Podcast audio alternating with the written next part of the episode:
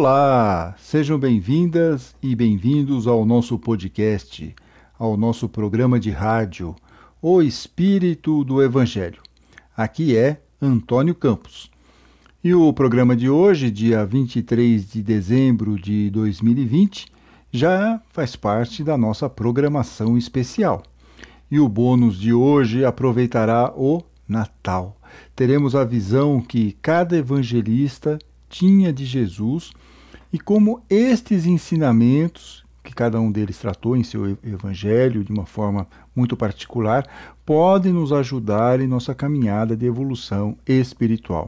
Neste especial Jesus pelos evangelistas, que já abordamos em parte nas exposições online de sexta-feira, traremos em cada bloco passagens exclusivas dos evangelhos atribuídos a Marcos, Mateus, Lucas e João.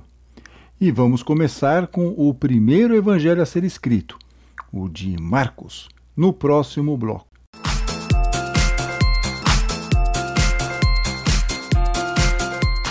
E começaremos aqui a nossa atividade com o primeiro evangelho escrito, que foi o de Marcos, escrito entre 65 e 70 depois de Cristo. Não sabemos quem foi o autor de verdade desse texto, mas a igreja primitiva estabeleceu, convencionou, que o responsável pela escrita teria sido Marcos, um dos discípulos de Pedro. O que sabemos de verdade é que o termo evangelho, cujo significado quer dizer boa nova, boa notícia, surge pela primeira vez nesse manuscrito e acaba criando um estilo literário que depois vai ser replicado por textos atribuídos lá, como nós sabemos, a Mateus, Lucas e João, que são os textos que compõem o Novo Testamento, pelo menos na parte dos evangelhos. Depois tem as cartas, o Apocalipse. O Evangelho de Marcos começa com a frase: princípio do Evangelho de Jesus Cristo, Filho de Deus. É assim que começa, é o primeiro versículo da, do Evangelho de Marcos. E aí podemos começar aqui já a fazer algumas reflexões. Por que princípio? Porque Jesus veio trazer uma boa notícia para todos nós. E esta boa nova é uma mensagem de Deus para a humanidade. E aí, a partir dessas informações que Jesus nos trouxe, cada um de nós deve começar uma nova jornada, um princípio, o primeiro passo iniciar uma trajetória de reforma interior e de transformação moral. Para quê? Para que nós possamos nos elevar espiritualmente. Então, esse é o conceito, essa é a ideia de quando ele está falando, Marcos coloca lá, no, o princípio. O Filho de Deus é aquele que nos aponta o caminho é, e que só vai poder ser percorrido por todos os que se comprometem em praticar, seguir suas palavras e ações. Então é um caminho, tem uma direção, um norte.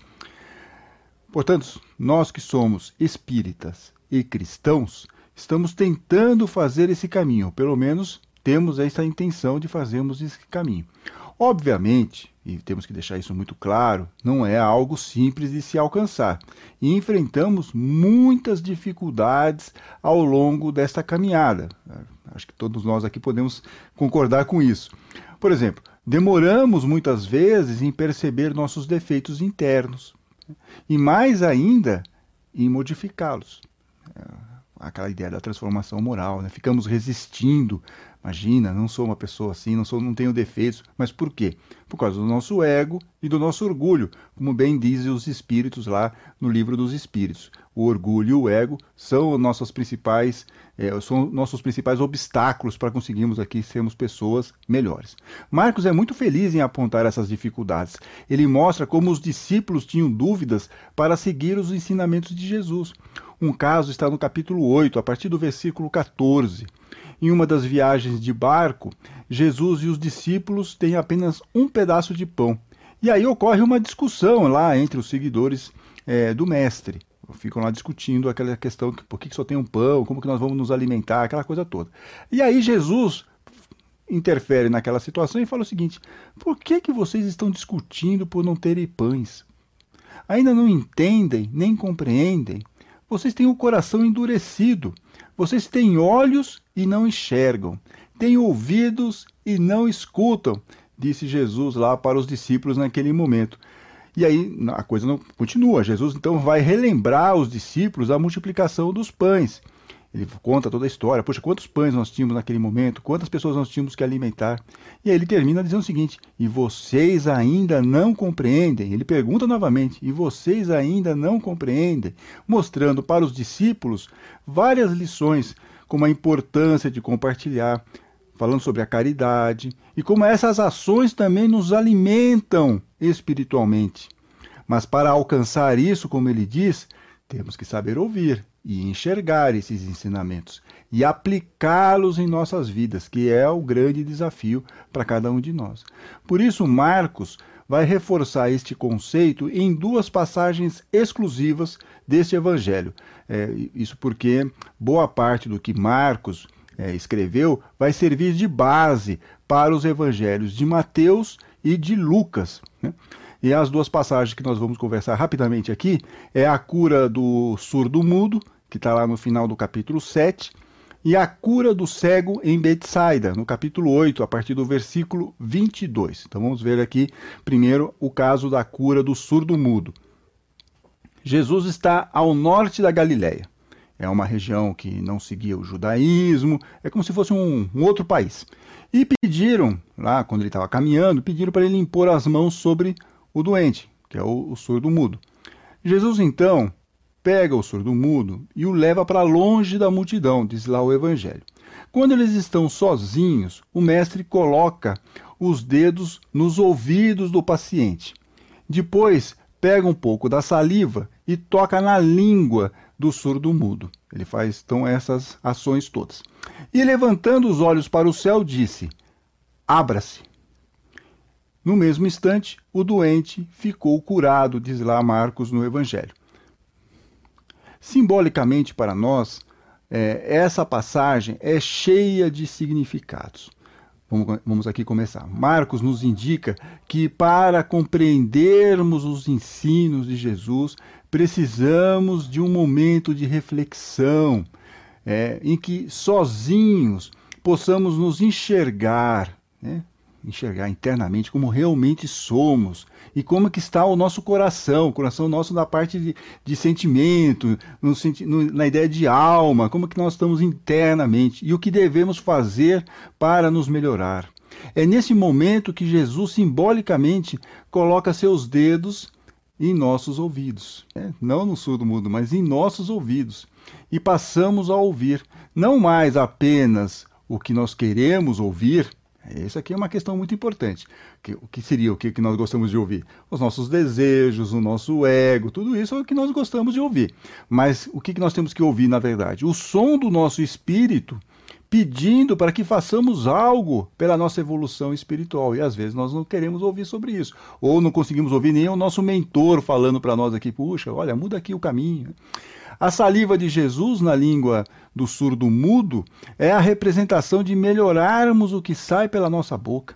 É, e isso vai acontecer quando seguimos de verdade os ensinamentos do Mestre e purificamos o nosso coração. Olha lá, purificamos o nosso coração. Deixar, vamos deixar do nosso coração ser menos duro, endurecido. Como diz Jesus também em Marcos, mas lá no capítulo 7, o que sai da pessoa é o que a torna impura, porque é de dentro do coração que saem as más intenções. Se alguém tiver ouvidos para ouvir, ouça, disse Jesus. Ah, novamente, está ouvindo? Está prestando atenção? Olha só o que eu estou falando. Né? Tem que purificar o coração. Bem-aventurados os, os, os puros no coração, diz lá Jesus. E nós precisamos fazer esse esforço para não só ouvir, mas aplicar, repito, esses ensinamentos em nossas vidas. Aos poucos, no entanto, quando seguimos nesse caminho, passamos a ouvir e a aplicar. Vamos começar a ver a realidade com outros olhos. Isso é muito importante. Essa caminhada vai começar a abrir os nossos olhos. E é o que Marcos nos ensina nessa passagem da cura do cego de Betsaida, no capítulo 8, que é a segunda passagem que nós vamos eh, analisar aqui juntos nessa reflexão sobre o Evangelho de Marcos. Levar o paciente, lá o que estava com o problema da cegueira, para Jesus tocá-lo. Jesus então pega o cego pela mão. Reparem nisso. Pega o cego pela mão e de novo o leva para o afasta da multidão. Vai levá-lo para fora do vilarejo. E lá o mestre passa a saliva nos olhos do rapaz e impõe as mãos no, nos olhos dele. Jesus então pergunta: Você está vendo alguma coisa? E aí o, o, cego fala o seguinte: Olha, eu vejo as pessoas como árvores andando. Ele não está vendo ainda muito bem, tá? A coisa está tá faltando um ajuste. Então Jesus pôs novamente as mãos sobre as, os olhos dele. E neste momento, aí sim, ele passa a enxergar perfeitamente e ficou curado. E, e diz lá o Evangelho, né? E podia ver tudo com clareza e de longe. Ah, olha só, é, isso é muito simbólico. Novamente é nítido o acolhimento de Jesus. Ele pega pela mão o paciente, carinhosamente, como ele faz com cada um de nós. Né? Cada um de nós ele vem e acolhe. E quando nós nos permitimos, quando nos permitimos sermos levados por ele, aos poucos vamos mudando a nossa maneira de enxergar as coisas. Aos poucos. É um processo lento. No começo, vamos ver com alguma dificuldade, nada vai estar muito nítido, né? fica assim uma coisa ainda meio embaçada, mas com o passar do tempo, na perseverança dessa caminhada, nós vamos deixar de sermos cegos espirituais e veremos tudo como? Com clareza e de longe, vamos enxergar longe, vamos entender as questões de uma outra maneira. Assim, nós abriremos a nossa janela da alma, como se diz né? popularmente. Nossos olhos são as janelas da alma.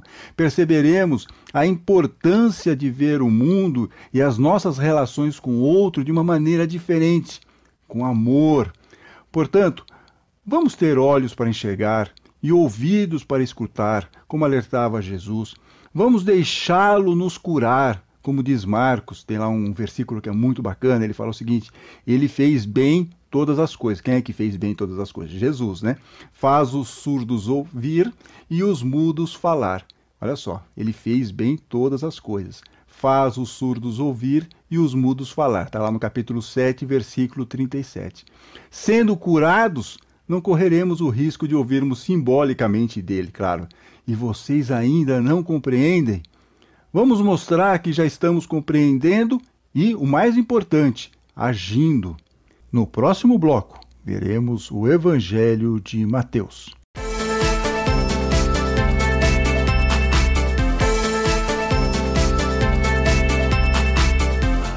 E seguimos com a nossa série especial de Natal sobre Jesus pelos evangelistas. Hoje nós vamos refletir sobre o Evangelho de Mateus. Os estudiosos estimam que este manuscrito pode ter sido escrito por volta do ano 80 depois de Cristo. Uma suposição, 80, 85. E seu conteúdo foi um sucesso, a ponto de ser o mais lido e o mais comentado durante as reuniões dos primeiros cristãos. Além disso, a estrutura do evangelho facilita e facilitava para eles, principalmente na época, a compreensão dos ensinamentos de Jesus. Não por acaso, o texto traz cinco grandes discursos do Mestre, um deles, o famoso Sermão da Montanha. Por causa deste sucesso de público e por ser um material rico de ensinamentos, o Evangelho de Mateus foi por um tempo considerado o primeiro a ser escrito. E até por causa disso, ele abre também o Novo Testamento. Outra convenção foi atribuir a autoria do texto a Mateus, é, o famoso coletor de impostos, também conhecido por Levi, o filho de Alfeu, como ele é identificado lá em Marcos, no capítulo 2, no versículo 14. Mas o fato é que a autoria é desconhecida, assim como dos demais evangelhos. E para este nosso especial de Natal, não vamos falar sobre o Sermão da Montanha. Não, não vamos. Aliás, quem quiser se aprofundar um pouco mais no Evangelho de Mateus, convidamos para ouvir a série especial em três episódios do podcast O Espírito do Evangelho, em que entrevistamos o professor Jaldemir Vitório, que ele é mestre em teologia e autor de dois livros sobre o Evangelho de Mateus. Vocês vão gostar, eu tenho certeza, experimentem.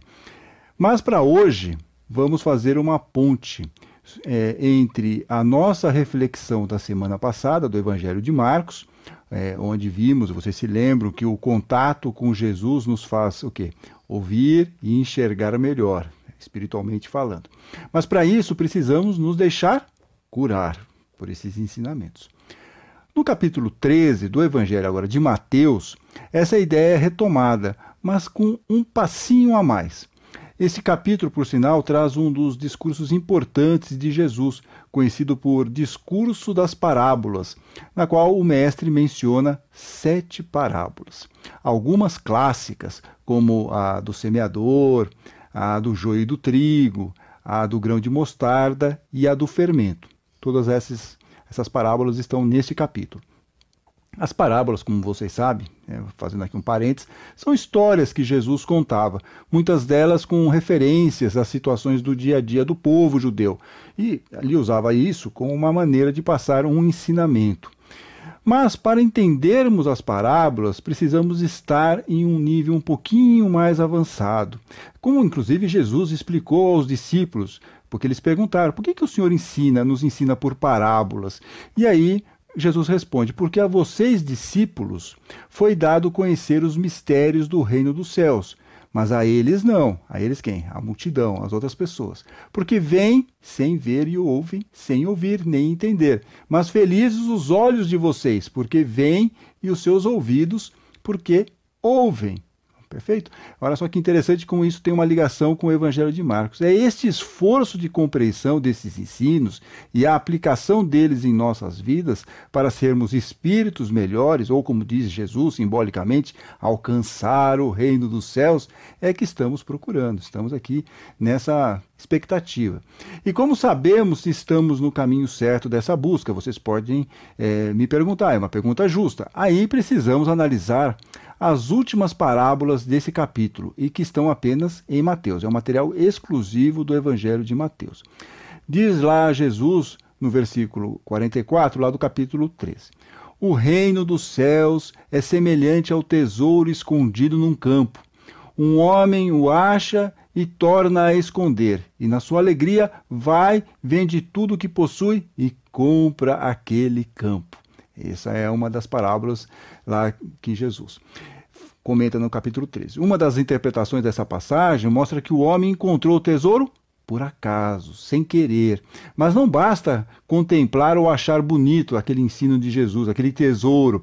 É necessário fazer um esforço para nele entrar. Esse esforço consiste em deixar de lado tudo o que não é compatível com a evolução espiritual. Ou, como diz o texto, alcançar o reino dos céus, como fez o homem da parábola, que vai e vende tudo para comprar o terreno. Ele tem uma ação.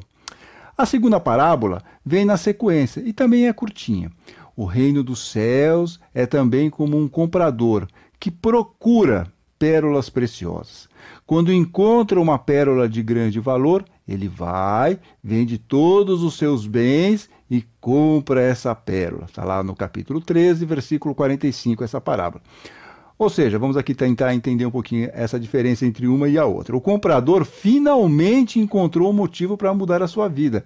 Achou algo pelo qual valia a pena renunciar a tudo o que possuía para ficar somente com o bem precioso que tinha acabado de descobrir. E aqui tem a grande diferença. Ele descobriu porque ele estava procurando. Então, aí ele descobriu após muito procurar. Trazendo esses ensinos um pouco para a nossa vida, tentar fazer aqui um exemplo, né?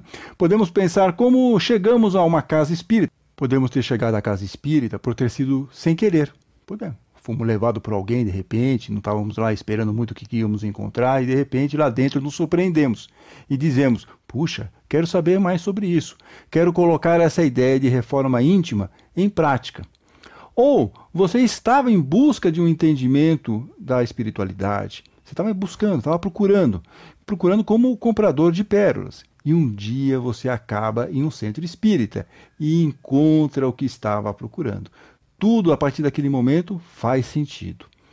Nos dois casos, o nosso espírito está como? Feliz, radiante, como explica o biblista brasileiro Francisco Coronélio sobre essa passagem. Ele fala o seguinte: o importante não é a forma como encontramos esse tesouro, esse entendimento ou esse ensinamento de Jesus, mas a decisão tomada para inserir-se nele, ou possuí-lo, ou, né, em outras palavras, aplicar em nossa vida esses ensinamentos.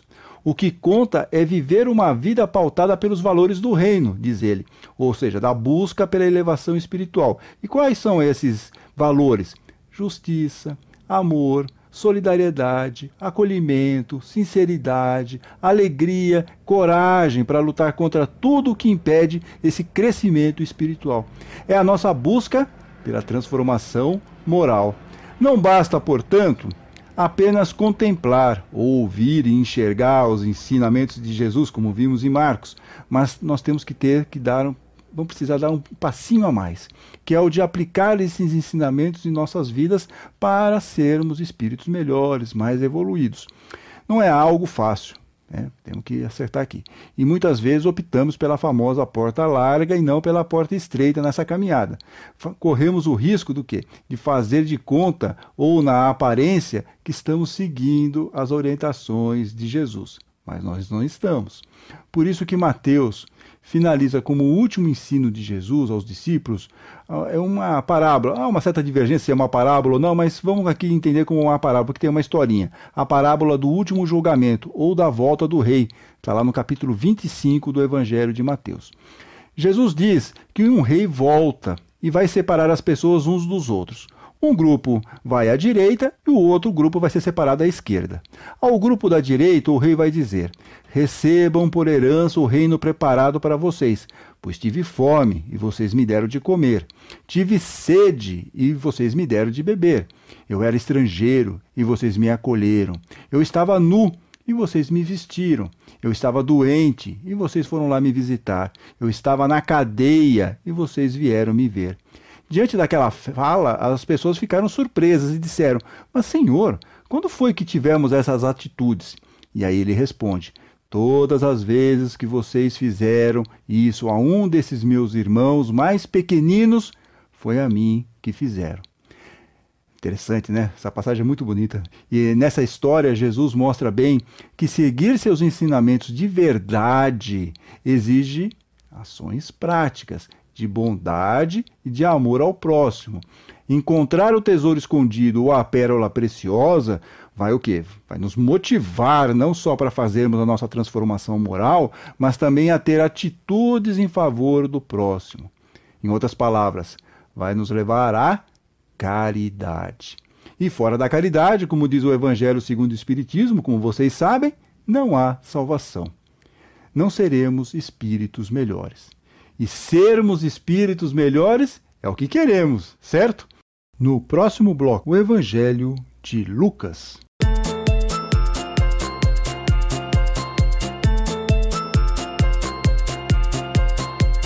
Chegamos ao terceiro bloco da série especial de Natal sobre Jesus pelos evangelistas.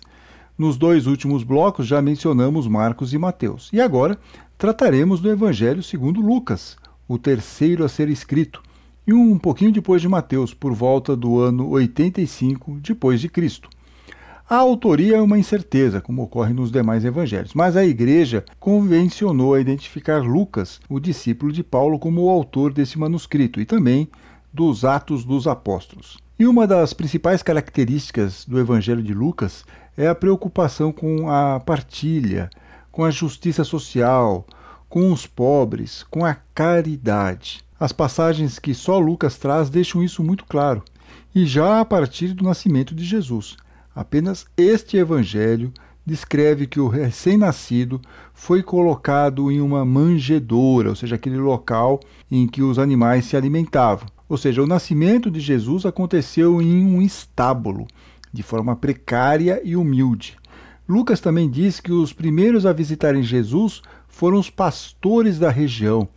E os pastores eram a base da pirâmide social naquela época. Em suma, eram os pobres, os marginalizados. Também só em Lucas temos a descrição da leitura de Jesus na sinagoga de Nazaré, de um trecho escrito pelo profeta Isaías. Jesus lê o seguinte: O Espírito do Senhor está sobre mim, porque ele me consagrou com a unção para anunciar a boa notícia, a boa nova, o Evangelho. E vai anunciar para quem? Aos pobres. Segue aqui Jesus. Enviou-me para proclamar a libertação aos presos e aos cegos a recuperação da vista, para libertar os oprimidos. Finaliza Jesus aqui na leitura.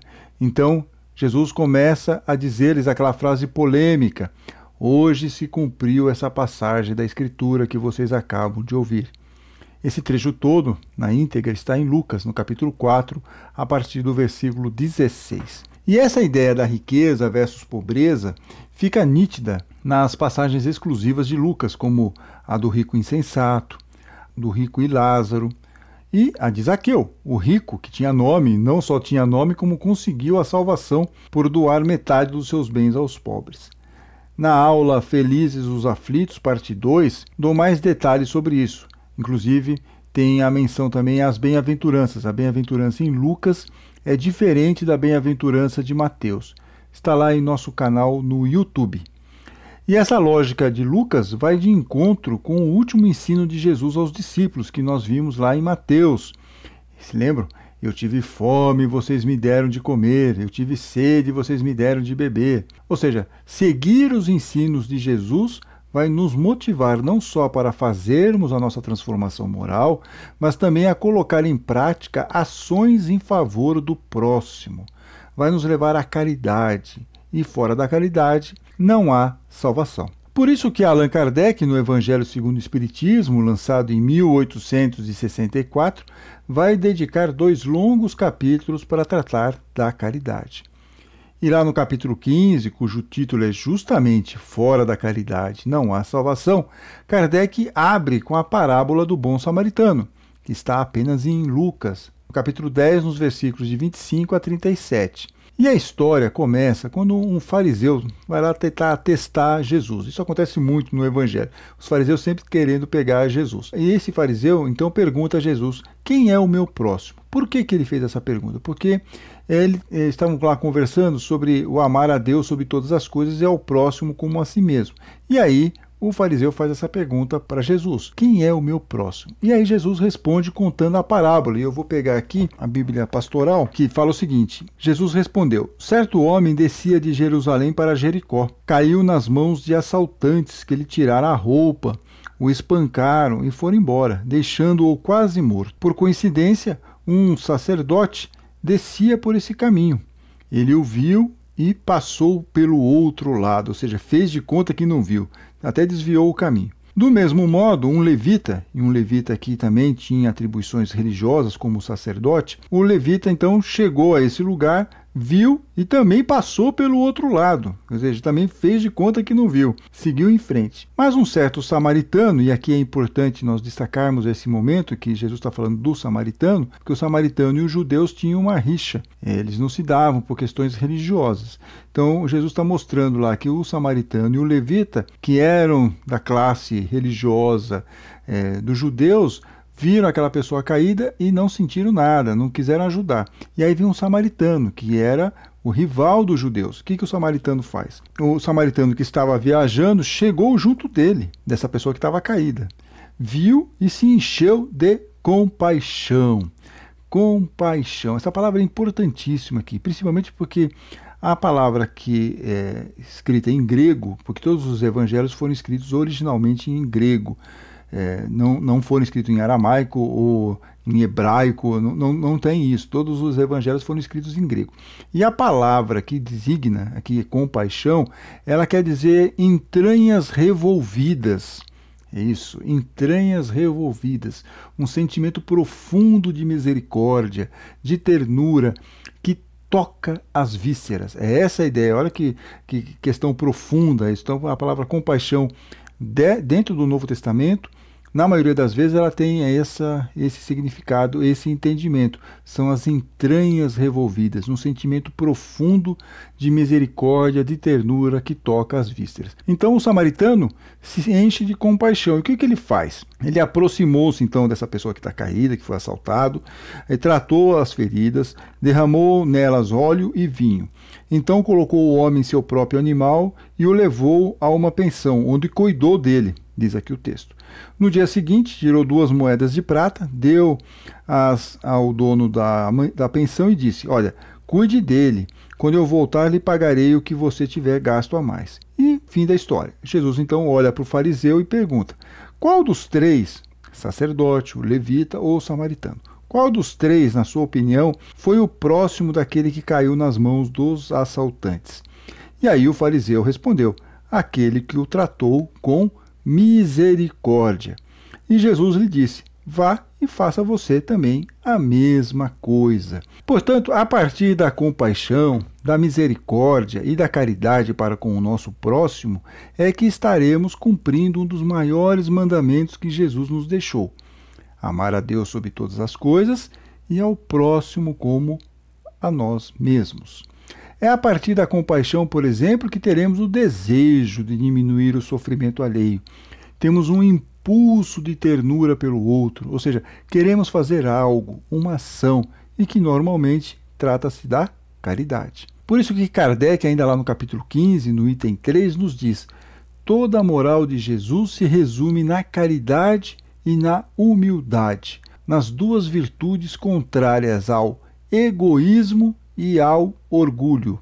Em todos os seus ensinamentos mostra essas virtudes. Quais são as virtudes? Caridade e a humildade. Essas virtudes são então o caminho da felicidade eterna. E é também o que o Evangelho de Lucas procura destacar, mas não é fácil seguir esse caminho. Algumas vezes ficamos desorientados em nossa vida, perdemos o caminho, como se o nosso GPS espiritual fosse desconectado. E Lucas nos alerta para isso em uma outra parábola, e também que só consta em seu evangelho, a parábola do filho pródigo. Ele está lá em capítulo 15, versículos de 11 a 32. Um homem tinha dois filhos, diz lá a parábola, que Jesus conta. O filho mais novo disse ao pai: Pai, me dá uma parte da herança que me cabe. O filho, jeito, estava meio cansado lá, não queria, queria a parte dele em dinheiro e queria cair no mundo. E o pai dividiu os bens então entre eles, entre os dois filhos. Poucos dias depois, o filho mais novo então juntou o que era seu e partiu para um lugar distante, ou seja, ele foi para um lugar bem distante, bem afastado. E aí esbanjou tudo numa vida desenfreada, enfiou o pé na jaca, como se diz popularmente. Quando tinha gasto tudo que possuía, é, e ainda para complicar um pouquinho mais, houve uma grande fome na região onde ele estava.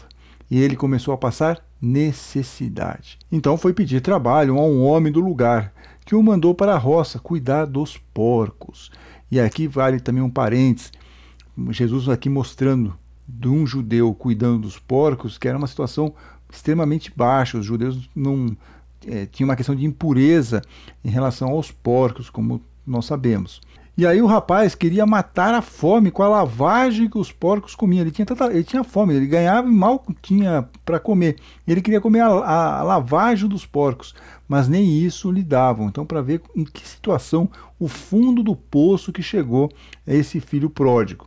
Aí o jovem, naquela situação, caindo em si, acordando para a vida, come, começou a pensar: quantos empregados do meu pai têm pão com fartura e eu aqui morrendo de fome? Vou me levantar e vou encontrar meu pai e dizer a ele: Pai, pequei contra Deus e contra ti. Já não mereço que me chame teu filho. Trata-me como um dos seus empregados. Então se levantou e foi ao encontro do pai. Então, para ele, não importava mais essa ligação de filho. ele estava lá já disposto a qualquer coisa. Me, me deixa como empregado, que pelo menos eu vou ter uma comida, eu vou ter um local bom para dormir. E ele foi, tomou essa coragem e foi. Quando ainda estava longe, o pai o avistou e teve compaixão. Compaixão aparecendo novamente aqui em Lucas. E aí o pai sai correndo, abraça o filho e o cobre de beijos. Vamos fazer um banquete, disse o pai, porque este meu filho estava morto e tornou a viver. Estava perdido e foi encontrado. E aí começaram uma festa. Vamos tentar aqui traduzir rapidamente um dos significados. Obviamente a gente não vai conseguir dar todas as, as, possibilidades dessa parábola, além do que ela tem mais um pedaço, tem o filho mais velho também, que é muito interessante. Mas só esse pedacinho aqui, vamos tentar só pensar rapidamente.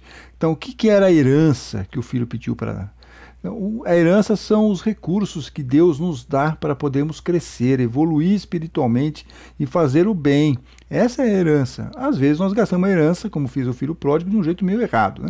O lugar distante. O lugar distante é o nosso distanciamento das leis divinas. Gastamos os nossos talentos, a nossa herança e potencialidades somente com o mundo material. E quando nós fazemos isso, o que, que acontece? Vem a fome, a fome espiritual, a fome que o filho sofre depois de uma vida de devassidão, de ausência dos valores espirituais, de amor, daquilo que existe com fartura na casa do Pai. Voltar à casa do Pai, então, significa reencontrar-se e buscar o amparo da lei divina, buscar a misericórdia divina, ou seja, o reencontro com o Pai Criador. O filho mais novo despertou, conquistou uma conscientização e se ligou novamente ao Pai. É o que precisamos fazer estarmos ligados a Deus, ao plano espiritual maior. Mas para isso, precisamos, como diz Kardec, ter a consciência do princípio da igualdade perante Deus e que todos os homens são irmãos. Portanto, diz Kardec, tudo o que se faz contra o próximo é o mesmo que fazê-lo contra Deus. A partir da caridade e da compaixão, como mostra Lucas, há um envolvimento transformador das relações entre os seres humanos todos sem preconceito ou sem discriminações, sem ficarmos totalmente dependentes do mundo material que nos cerca.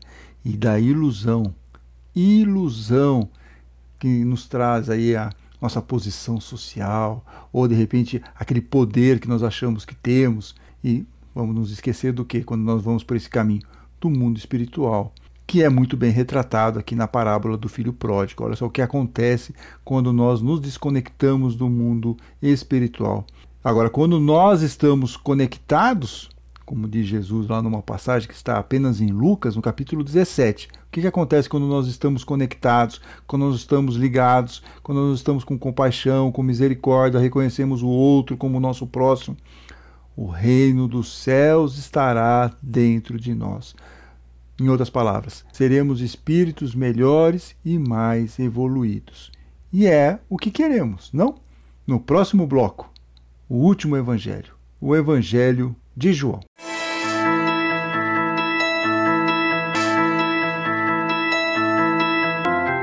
E vamos finalizar a série especial de Natal sobre Jesus pelos evangelistas. Falaremos agora sobre o Evangelho de João, o último a ser escrito, e também, como nos demais casos, também com autoria desconhecida. Aliás, estudos recentes indicam que mais de uma pessoa pode ter trabalhado nesse manuscrito. Seja como for, a igreja primitiva atribuiu a João, o discípulo de Jesus, a criação deste evangelho, que deve ter sido finalizado lá por volta do ano 90 depois de Cristo. E este evangelho é bem diferente dos outros três, de Marcos, Mateus e Lucas, que são considerados como evangelhos sinóticos, ou seja, que são parecidos entre si. Nós vimos isso, que tem muitas similaridades, inclusive compartilhamento de passagens. Já o evangelho de João é mais simbólico e mais espiritual. E logo no começo, nós já percebemos o estilo diferenciado do autor. No princípio era o Verbo, e o Verbo estava com Deus, e o Verbo era Deus. E um pouquinho mais para frente, ele diz o seguinte: E o Verbo se fez carne e habitou entre nós, e nós vimos a sua glória, glória que ele tem junto ao Pai, como filho único, cheio de graça e de verdade. Poesia pura, né? Uma maneira poética de falar sobre Jesus com sua glória, filho de Deus, cheio de graça e de verdade. E por isso, neste evangelho, não veremos tanto a expressão reino de Deus, o reino dos céus, como nós vimos anteriormente, né? é, mas sim Jesus reforçando a sua ligação com Deus. E aí nós vamos ver aqui: eu sou o bom pastor, eu sou a luz do mundo, eu sou a videira verdadeira, eu sou o pão da vida. Eu sou o caminho, a verdade e a vida. Ninguém vem ao Pai a não ser por mim. Frases emblemáticas de Jesus no Evangelho de João. Portanto, Jesus está nos mostrando que ele é o guia seguro para nos indicar como podemos evoluir espiritualmente. É por meio dele que não ficaremos perdidos no caminho, como o, nós vimos lá no filho pródigo, lá em Lucas, né? Vimos no Evangelho de Lucas, o filho pródigo totalmente perdido, sem direção, escolheu um caminho errado. Né? Por isso é fundamental estarmos sempre conectados com este, vamos dizer assim, GPS espiritual, porque a chance de ficarmos desorientados nesse mundo material é enorme. Daí o alerta que Jesus nos faz lá no capítulo 8 se vocês permanecem, ou seja, seguem a minha palavra, são de fato meus discípulos e conhecerão a verdade, e a verdade libertará vocês. Uma frase muito importante. Né?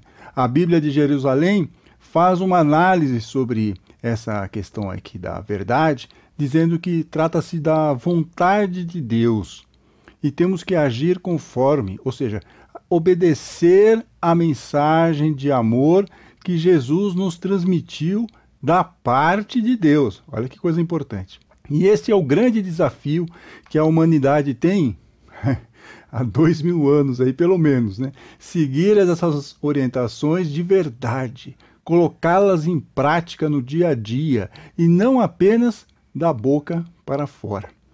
Por isso, a aflição de Tomé, um dos discípulos de Jesus, descrita lá no capítulo 14 do Evangelho de João.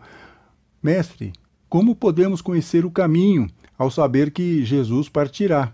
E o mestre então responde com a clássica frase: Eu sou o caminho, a verdade e a vida. Ninguém vem ao Pai a não ser por mim. É a frase de Jesus que está lá nesse capítulo. E a Bíblia de Jerusalém oferece uma explicação bem interessante sobre esta frase. É, Jesus é a verdade porque nos ensina sobre a vida moral.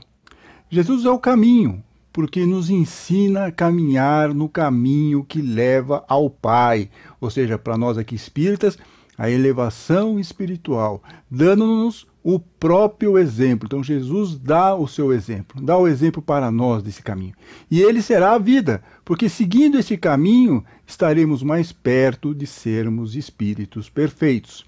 E um dos grandes exemplos que Jesus nos ensinou aconteceu quando ele lavou os pés dos discípulos, uma atividade que apenas serviçais novatos faziam. Depois de lavar os pés de cada discípulo, Jesus explicou: Vocês compreenderam o que acabei de fazer? Vocês dizem que eu sou o mestre e o senhor, e vocês têm razão. Eu sou mesmo. Pois bem, eu que sou o mestre e o senhor, lavei os seus pés. Por isso vocês devem lavar os pés uns dos outros. Eu lhes dei um exemplo. Vocês devem fazer a mesma coisa que eu fiz. Está lá em João capítulo 13, versículos de 12 a 15. Por isso que Jesus é o nosso guia, o nosso modelo, o nosso exemplo. Vocês devem fazer a mesma coisa que eu fiz, disse lá Jesus naquela, naquele momento, naquela passagem. E, e nós vemos neste ato do lava-pés o amor. Claro, sem dúvida nenhuma, nós vemos o amor nesse, nesse ato, né? A humildade, sem dúvida mesmo. Mas apresenta outro ponto importante: a igualdade. Porque somos todos filhos de Deus e não podemos achar ou acreditar que somos melhores do que outros irmãos nossos por causa da nossa raça, do nosso gênero, da nossa riqueza material, nada disso. E a partir desse exemplo, Jesus, nas orientações finais aos discípulos, vai reforçar um conceito tão importante que ele vai repetir por três vezes a explicação. Nós vamos ver aqui. Lá no capítulo 13, versículos 34 a 35, Jesus diz o seguinte: Eu dou a vocês um mandamento novo. Amem-se uns aos outros, assim como eu amei vocês. Vocês devem se amar uns aos outros. Se vocês tiverem amor uns para com os outros, todos reconhecerão que vocês são meus discípulos, disse Jesus. Aí um pouquinho mais para frente, capítulo 15, versículo 12. Jesus volta ao assunto. O meu mandamento é este: amem-se uns aos outros, assim como eu amei vocês. Como se não bastasse, ele ainda vai falar por uma terceira vez. Jesus reforça lá cinco versículos depois. O que eu mando, essa é a grande novidade. O que eu mando é isso: amem-se uns aos outros. Está lá no capítulo 15, versículo 17.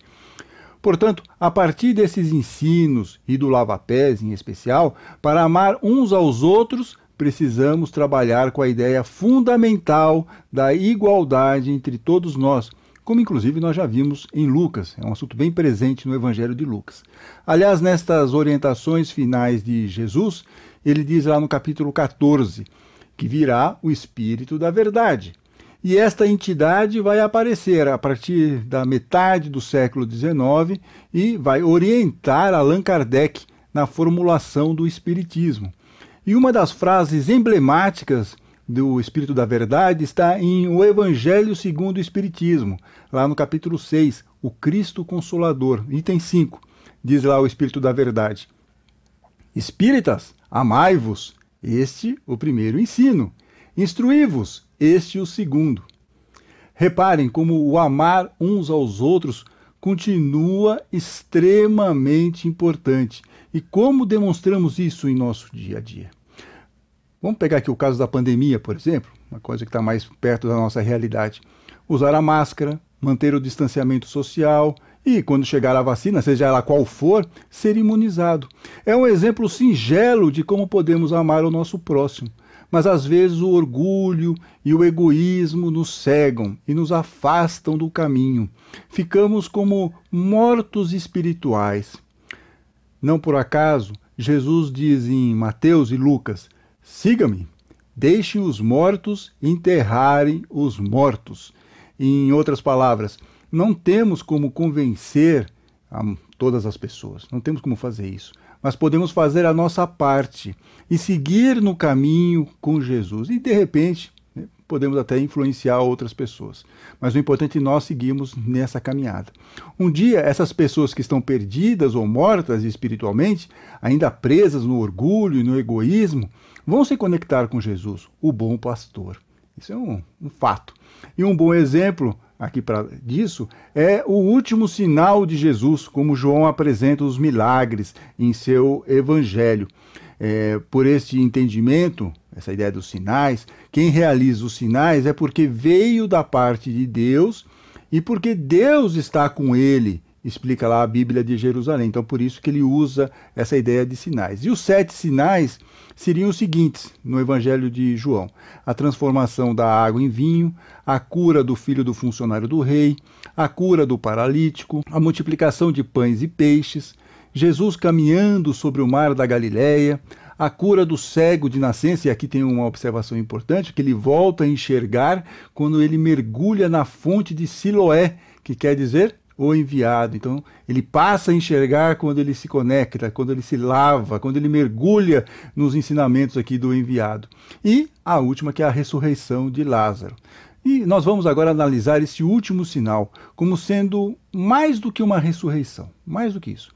Vamos entender também como um valioso ensino para a nossa vida quando estamos perdidos. Lázaro está morto espiritualmente está enterrado em uma gruta que representa os nossos defeitos, o orgulho e o egoísmo. E a primeira providência que Jesus toma é mandar tirar a pedra, ou seja, permitir algum contato com aquele espírito desorientado. E quantas pessoas não chegam, por exemplo, a uma casa espírita pela primeira vez por terem sido levadas por algum parente ou amigo ou amiga? É a hora da remoção da pedra. E a partir desse contato, Jesus então diz: Lázaro, venha para fora. É o momento em que acordamos espiritualmente, nos reconectamos, mas ainda não estamos prontos. Não somos espíritos perfeitos, longe disso. É, longe. Sairemos como Lázaro saiu, envolto em panos e o rosto coberto.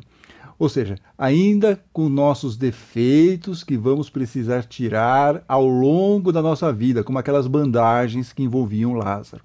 E só vamos conseguir isso seguindo os ensinamentos de Jesus, o nosso guia, o nosso caminho, a verdade e a vida. Que neste Natal nós possamos rever os ensinos de Jesus e analisar com sinceridade, isso é muito importante, com sinceridade, se estamos no caminho certo ou se estamos perdidos. Se estivermos perdidos, vamos nos reconectar com a videira verdadeira, como Jesus nos ensina, e lembrar de uma frase também de Emmanuel, que, como vocês sabem, foi o mentor do Chico Xavier, lá na lição 116 do livro Fonte Viva. Ele diz o seguinte: Se te propões a cooperar com o Evangelho, recorda que não basta falar, aconselhar e informar. Vai e mostra para que os outros aprendam como é preciso fazer. Então, que possamos sempre fazer boas obras e dar bons frutos, e assim sermos a luz do mundo. Excelente Natal a todos, fiquem bem, fiquem com Deus e até a próxima semana.